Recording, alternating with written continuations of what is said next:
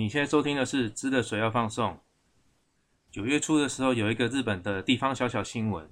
他是说，因为受到武汉肺炎冠状病毒的影响，在日本高知县有一个土木工程承包商，也就是建商啊，宣告公司倒闭。大家知道，武汉肺炎造成日本民间社会的经济活动大幅的减缓，从呃二月、三月就开始哈。那日本的一级行政区，也就是四十七个道、都、府、县。几乎所有的行政区都有，呃，因为武汉肺炎疫情而宣告倒闭的个案。那截至八月份为止，高知县就刚刚提到的这个高知县是唯一一个并没有因为武汉肺炎疫情而宣告破产的，也就是零破产的地区。这家建商是在高知县的树毛市，树是宿舍的树啊，毛是毛巾的毛啊，树毛市这一家土木工程业者的他的声明是说。因为传染病的传播呢，造成公司有大量的资产库存的增加；另外一方面，也是建案的进度被疫情的延误哦，甚至有取消工程的情形。那大家都知道，库存消化不掉，现金流就会出问题嘛。好，那这是一个小小的新闻啊。日本有一个例行的经济统计数据，这个数据是有关负债一千万日元以上的破产企业的统计数据。那从今年二月份开始到现在。就刚刚提到了，受到因为受到武汉肺炎的影响而出现的负债一千万日元以上的破产企业呢，从二月份到现在有四百四十六家，其中绝大部分的这样子的破产企业是在东京都有，其中的一百一十四个，那另外也有十个县市呢，有超过十家以上的企业是受到疫情影响而宣告倒闭。那如果以行业别来划分的话，大家也应该可以想象的出来，就是，呃，食品和饮料行业是最为常见的，是其中的六十五家，其次是服饰产业相关的有五十一家，还有呃民宿旅馆之类的有四十四家。好了，我们先来看例句一，我有写在秀 Note 上面。この番組はご覧のスポンサーの提供でお送りします。这是那一家刚才提到的高知县的倒闭的这个土木建商，他是这样子形容呃公司宣布破产的理由，请听例句一，我先念一次。当社によると、高知県宿毛市の土木工事業者は、感染症拡大に伴い一部資材の仕入れが滞り、工事の進捗が恐れたり、重視になったりして、資金繰りに行き詰まった。好，这边简单介绍一些单字。那第一个“衣”嘞，它就是存货或是库存的意思。那第二个汉字写作“停滞”的“滞”的这个字哈，它念作 “totokori”，它就是停滞不动。那也可以用在描述在财务方面的预期付款的意思。那第三个“资金”这边，它念作 “shikin guri”，“shikin guri”，它就是现金流的意思。那接下来第四个。一揆之馬路，一揆之馬路就是阻擋，被阻擋啊，或是有什麼困難的意思。好，這句話呢，啊，這邊翻譯一下，啊，從一開始的高知県宿毛市の築地高知業者は完全修築代に劣らない一部西側の西側が戸戸孤立。他就是說，這個在高知縣宿毛市的這一家土木工程業者，他提到說，由於因為病毒感染症状的扩大，而导致一部分的原料啊、资材、工程材料的库存逐渐的增加。好，那从公式这边提到，工事の進捗が遅れたり、重地になったりして資金繰りに結詰まった。啊，就是说工程建案的进度有许多的延误，甚至是终止，也因此导致现金流整个被卡住啊。阿才讲到一间土木工程的业者，就是伫过之前师复嘅是即个电商哈，伊讲因为疫情的状况愈来愈严重，啊公司的库存愈大愈多，而且即卖外口工程的进度拢有去拖着，甚至讲有有停落来状况，所以公司现金的部分就是怎啊来转设备过来。好，刚才有提到有一个统计数据叫做。负债一千万日元以上而宣布破产的企业加速统计的这个数据，那其实有一个很有趣的现象。刚才有提到说，八月份的统计数据，破产企业已经达到了四百四十六家企业。那可是这个数据在今年五月份的时候，它当时是三百多件。那三百多件当时有媒体报道说，啊，这个破产加速的统计呢，只有三百多件。而且是创下自一九六四年以来，哎，几乎超过半个世纪以来统计数据的最新低啊！啊，大家可能觉得很奇怪，因为其实五月份已经是安倍政府已经宣布或是即将宣布日本国民必须进行自述的生活，哈，就是自己的自减速的速，哈，就是呃，没有什么必要啊，不要做出门啊，保持社交距离。也就是说，五月份的时候，其实已经是疫情的第一波蔓延，自述生活，呃百业萧条。那为什么那个时候的企业倒闭的数字是创新低呢？啊，这是因为其实呃，照法律上来说，企业的破产宣告并不是说啊公司经营不善赔钱，那大家把铁门拉下来说啊啊公司破产就不玩了哈，不录了不录了这样哈。事实上，正规的程序，公司即使经营不下去，或者是说想要收起来，它还是要透过一定的法律程序啊去做申请清算或是破产。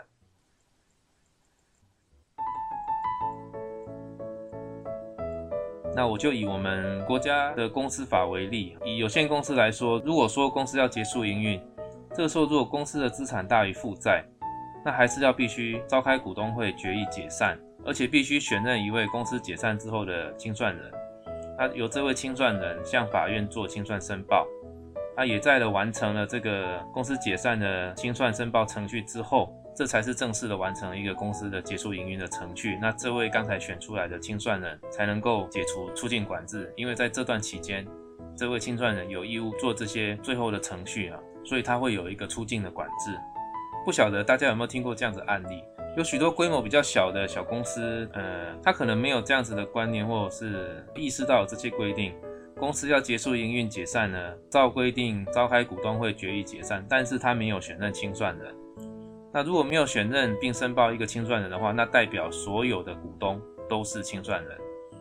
呃，也因此，所有的这些所有的，尤其像我们知道国内最多的公司形态就是有限公司嘛。那有限公司的形态就是股东人数不多，大概就是几位三五好友一起集资经营一家公司。可是因为没有选任清算人，所以呢，大家都是申报义务人，也就会发生一些状况，就是有许多人想要出国。即将要出境的时候，才发现，因为自己是公司股东，所以解散清算的阶段被列为出境管制的对象。这时候才发现不妙，参加旅行团，大家都出去了，只有他一个人必须留下来。那另外提到，如果是公司经营不善，呃，而要破产的话，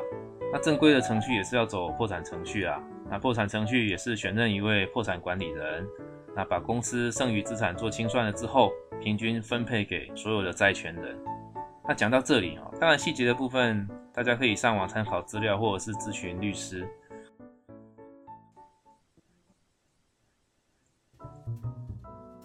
讲到这边，或许大家可以稍微了解到，一个公司的结束比公司的成立还要麻烦，特别是破产程序，因为牵涉到所有的债权人的分配的利益，所以希望大家不要遇到。但如果万一有机会需要执行一个破产程序的话，啊，这个过程当中。还是建议有一定程度的复杂性啊，最好是能够委任律师处理。好，所以，所以我们刚才提到两个关键字，第一个就是向法院申请，第二个就是委任律师处理。我们提到刚才日本的在五月份宣告负债一千万元以上的破产案件的统计数据啊，居然是五十几年来的最低哈。其实并不是经营不善倒闭的企业变少，而是因为。武汉肺炎在日本造成的严重影响，是很多方面的，不只是企业，包括连法院开庭的次数都减少，以及也有律师事务所的道长们呢，就减少开工啊，有很多不方便，所以相关的破产案件的正常的法律程序流程呢，就一直被压着，案件走不动，程序跑不完，法院不开张，也就无法宣告破产，才会在数字上有减少，是因为很多案件被压着。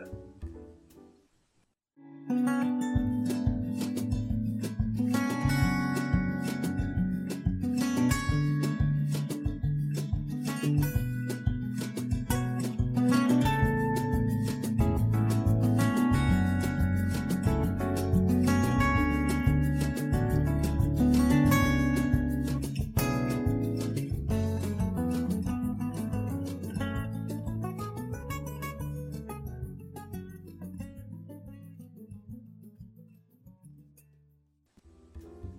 好，我们刚才提到这场武汉肺炎之乱呢，我们知道从七月份开始，呃，甚至八月份之后，日本开始出现了第二波感染人数的暴增，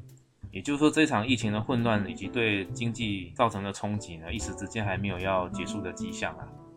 除了刚才提到的企业破产啊，目前四十七个行政区到都府县都已经有因为疫情而宣告破产的案例了。那另外还有一个跟破产无关。看着也是一个小小的地方新闻，但是这些小新闻呢，呃，也都似乎在暗示未来几年的经济状况、消费市场越来越艰困。大家都知道，大阪的道顿崛周边商圈非常的热闹，这一带是大阪的观光重点啊，那有许多非常有特色的招牌林立，其中被称为“ n n n n a a a a a i w o o k k m b g s e 也就是看板御三家”的最原始，哎，应该说知名度最高的。三个大型看板，就是一只大螃蟹，还有一个大河豚，还有一个在打鼓的人偶。而这三大招牌呢，被称为看板的“御三家”。在两个礼拜前，这个三大招牌当中呢，历史悠久的这个灯笼河豚，它是一个历史悠久的河豚料理的老店——波拉雅。这间河豚料理老店，它预计在九月十五号。我们今天节目是九月十六号上线，也就是前一天呢。呃，直波拉雅的新世界商圈的本店以及道顿崛店餐厅要关闭了。呃，餐厅关闭，也就是这个那尼瓦 k a 格 b a n g o s a n k 的这个三大招牌就要少一个了啊。三大招牌少了一个，面临了这个解散危机。那这一个灯笼河豚啊，日语叫做 Jojin Huku，哦，就是 Jojin 就是灯笼嘛，h u u 就是河豚。河豚的灯笼呢，它是在昭和三十二年，也就是一九五七年的时候登场。长有五公尺，宽有三公尺，那高两公尺的一个大型的看板，重量约有两百公斤的一个巨大的灯笼河豚。那另外这个玉三家的另外两个呢，呃，其实最早的是那一个很多人很有印象一个在打鼓的人偶啊，很多人应该也知道他怎么念，他叫做他念作 “kuidaole talo”，啊，kuidaole，汉字写作。食岛哦，食物的食，倒下来的岛哦，就是吃到你撑啊哈，吃到撑，吃到倒。这个招牌比灯笼河豚还要早，它是在一九五二年设立，呃，真的很早。一九五二年呢，是日本在一九五一年签订战败文件的旧金山合约的隔年，所以这个时候还是在美军的代管期间。好，话说回来，这个 k u i d a o r i t a 罗，它曾经在二零零八年因为餐厅关闭而被撤掉了一年。后来在二零零九年回归，那今年呢又因为武汉肺炎，大阪府要求民众自述在家，所以这个 u i l e t 嘞 r o 也收起来，啊，一直到六月一号的时候才又再度回归。那第三个这个会动的螃蟹招牌，这是三御三家当中最晚设立的，它是在一九六二年登场，啊，这个餐厅大家很多人也知道，叫做 Kanidoraku Onten 总店哈，它是一个会动的螃蟹。这只螃蟹，我也曾经在二十年前跟它合照过，是用底片相机跟它合照。那其实除了这个御三家呢，大阪的道顿酒还有其他非常有特色的看板，比方说后来也非常有名的金龙拉面，在空中有一个飞跃的一只龙哈的一个巨型的招牌。虽然我个人吃完了之后不知道它为什么会这么有名啊。那另外一个也是对大阪人来说非常有名的一个看板。就是在河边一个几层楼高，有一个像是有一个人穿着运动服挥手跑步迈向终点的那个，叫做 g u i l i o 这个也是非常有名的招牌，他也换了好几代的版本。呃，总之对当地居民来说，刚才这个九金虎骨灯笼河豚呢，是从小到大的记忆。许多人嗯也强烈的表达了，希望能把招牌留住的这样的意愿。不过截至目前为止，因为我前几天有看到这个招牌被移除的照片啊，所以后来情形是怎么样？如果我们有住在道顿崛当地的听众呢，欢迎和我们分享最新的发展。节目的最后，我们来念一个句子啊，请看 show notes 上面的例句二。好，我先整个念一次。ザタでにやかな大阪らしさを象徴する道頓堀、この中で大阪の観光協会も大きなタッを受けました。ズボラ屋は9月15日で閉店予定ですが、常人服の看板の扱いは見てたと言います。大阪観光の復活に向け、太郎、カニ、グリオのネオン看板、金流ラーメンの劣る竜ら、ンポリの住人が常人服の残留を強く望んでいます。好，这句话翻译一下。好，从第一句开始的那达列尼基啊，干那，奥萨卡拉西少，就就是路多东柏林。嗯，这种复杂多彩多姿的大型看板，它就是有非常有一个大阪象征意味的这个地方。接下来片假名这边有几个 corona，那还有一个汉字写的灾祸的祸哈，它念作 coronaca。那我们以前前面有提到。日本人喜欢略称的习惯，把这个武汉肺炎的疫情呢，他直接就把它缩缩写为 Corona，还有灾祸的祸这样子，它就代表这次武汉肺炎的疫情，它念作 Corona ka。好，第二句话是这样子，Coronaka de Osaka no kankou k y ō k a mo okina takkyū o k e m a s h a 啊，就是由于武汉肺炎的关系，使得大阪的观光产业受到重大的影响。好，第三句呢，有那个九月十五号这边哈，直波拉雅，直波拉雅就是这家灯笼河豚招牌的店的店名。直波拉雅は九月十五日で閉店予定ですが、常人服の看板の扱いは見てたといいます。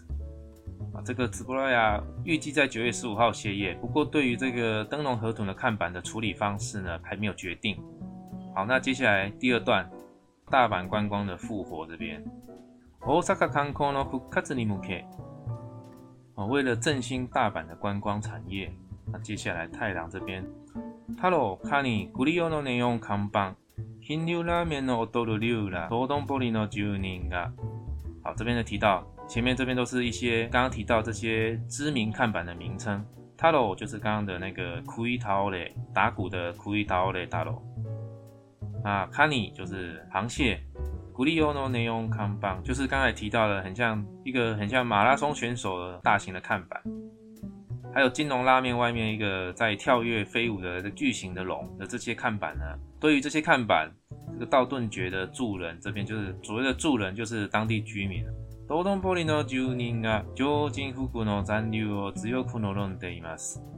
这里把刚才提到这些巨型的招牌比喻成在地的住民、当地人的意思。表达强烈的希望，这个灯笼河豚呢能够把它留下来。好，第九我再念一次哈。ラッタで賑やかな大阪らしさを象徴する道頓堀。コロナ禍で大阪の観光業界も大きな打撃を受けました。道頓堀这个所在就是真标准的大阪给人的印象，一个真繁华、真热闹的大阪。因为武汉肺炎的关系。大阪即卖关公需要受到真大的打击。滋波拉雅话，9月1九日子诶，黑天要停著一家酒精复古的看板，落阿斯卡伊话，米特打倒伊嘛。最间滋波拉雅暗算伫咧九月十五日来关店，店，兼过伊诶酒精复古即个招牌要安怎处理，即卖未决定。复活日毋去，タロカニクリオのネオン看板。金流拉面的老刘る竜浦、道頓堀の住人，が、洋人服的男奴，被强忍着。除恢复大阪的观光，就亲像其他嘛真有名的，塔罗、卡尼、布里奥诺内昂，才会招牌。也是像金流拉面，一只不二零，大家嘛拢真希望这个酒精复只河豚会当继续留下来。今天的节目就到这边，谢谢大家。